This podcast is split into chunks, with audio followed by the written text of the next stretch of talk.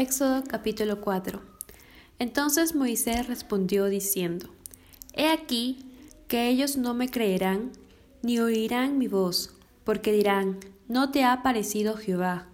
Y Jehová dijo, ¿Qué es eso que tienes en tu mano? Y él respondió, Una vara. Él le dijo, Échala en tierra. Y él le echó en tierra y se hizo una culebra. Y Moisés huía de ella. Entonces dijo Jehová a Moisés, Extiende tu mano y tómala por la cola. Y él extendió su mano y la tomó, y se volvió vara en su mano. Por esto creerán que se te ha parecido Jehová, el Dios de tus padres, el Dios de Abraham, Dios de Isaac y Dios de Jacob. Le dijo además Jehová, Mete ahora tu mano en tu seno.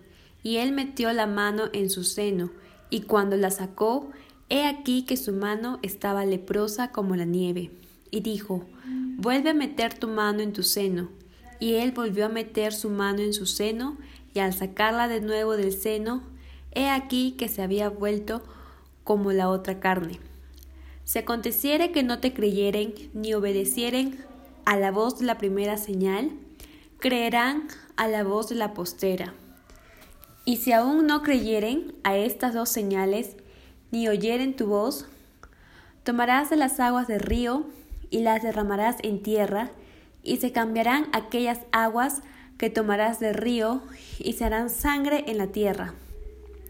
Entonces dijo Moisés a Jehová, Ay Señor, nunca he sido hombre de fácil palabra, ni antes, ni desde que tú hablas a tu siervo, porque soy tardo en el habla y torpe de lengua. Y Jehová le respondió, ¿quién dio la boca al hombre? ¿O quién hizo al mudo y al sordo, al que ve y al ciego? ¿No soy yo Jehová?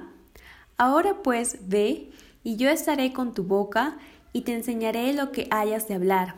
Y él dijo, Ay Señor, envíate ruego por medio del que debes enviar. Entonces Jehová se enojó contra Moisés y dijo, ¿No conozco yo a tu hermano Aarón, levita, y que él habla bien?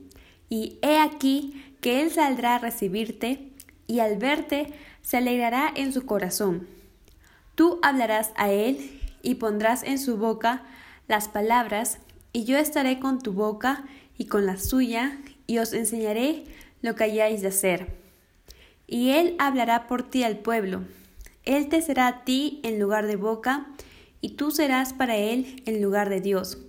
Y tomarás en tu mano esta vara, con la cual harás las señales. Moisés vuelve a Egipto. Así se fue Moisés, y volviendo a su suegro Jetro, le dijo: Iré ahora y volveré a mis hermanos que están en Egipto, para ver si aún viven y Jetro dijo a Moisés, Ve en paz. Dijo también Jehová a Moisés en Madián, Ve y vuélvete a Egipto, porque han muerto todos los que procuraban tu muerte.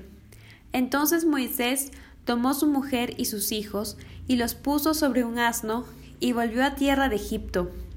Tomó también Moisés la vara de Dios en su mano, y dijo Jehová a Moisés, Cuando hayas vuelto a Egipto, Mira que hagas delante de Faraón todas las maravillas que he puesto en tu mano. Pero yo endureceré su corazón, de modo que no dejará ir al pueblo. Y dirás a Faraón, Jehová ha dicho así, Israel es mi hijo, mi primogénito. Ya te he dicho que dejes ir a mi hijo, para que me sirva, mas no has querido dejarlo ir.